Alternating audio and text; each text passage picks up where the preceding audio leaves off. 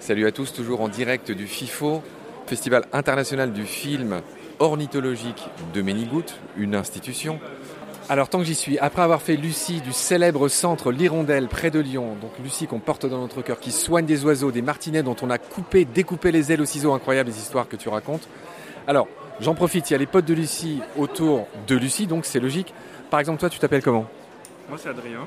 Adrien, alors pardon, je t'agresse un peu avec mon espèce de gros micro phallique, mais est-ce que tu as quelque chose à nous raconter par rapport au vivant, une anecdote qui serait sublime, tu vois, pour éclairer les générations futures de ton expérience?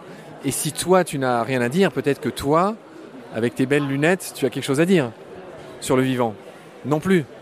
Alors toi, je vois que tu arbores un t-shirt qui s'intitule LPO Agir pour la biodiversité, qui nous parle justement du râle. C'est drôle. Est-ce que c'est vraiment un râle Oui, c'est vraiment un râle Alors attends. Alors, parle-moi du râle déjeuner que tu arbores sur- fièrement sur ta poitrine.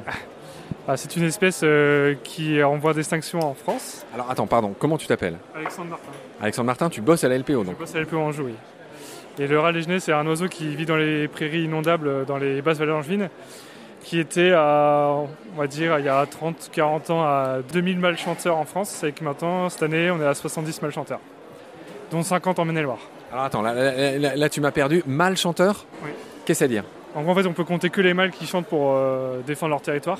Donc c'est comme ça qu'on peut dénombrer le nombre d'individus. En fait, on peut pas dénombrer les femelles parce qu'elles sont cachées. Elles se cachent, on les voit pas. Donc euh, c'est pour ça qu'on parle de mâles chanteurs. Tu me fascines avec ton histoire de râle chanteur.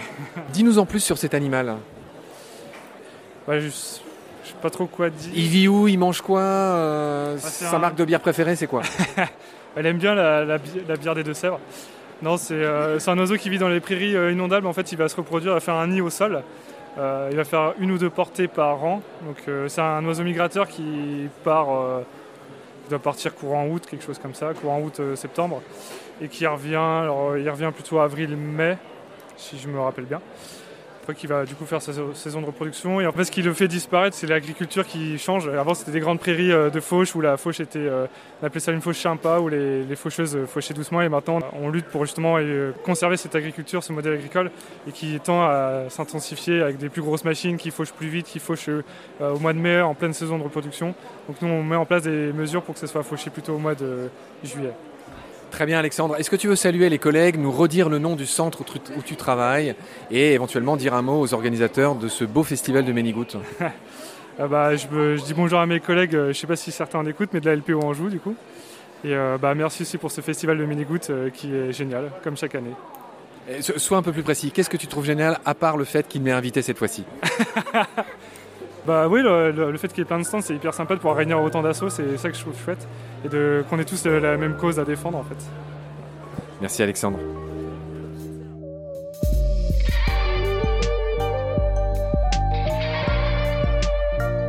C'est la fin de cet épisode. Merci de l'avoir suivi.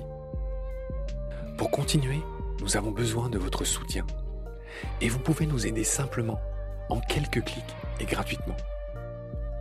Il suffit par exemple d'utiliser le moteur de recherche solidaire Lilo. Ainsi, chacune de vos recherches sur Internet générera des gouttes qui seront reversées au projet de votre choix, comme Baleine sous gravillon par exemple. Vous pouvez par ailleurs vous abonner à nos podcasts comme d'habitude, partager les liens, devenir adhérent de l'association BSG ou encore faire un don sur Helloasso ou sur Tipeee. Grand merci par avance. Je remercie tous mes équipiers pour leur aide précieuse. Je vous retrouve bientôt pour de nouveaux épisodes. Et d'ici là, prenez soin de vous et de ce qu'il y a autour de vous.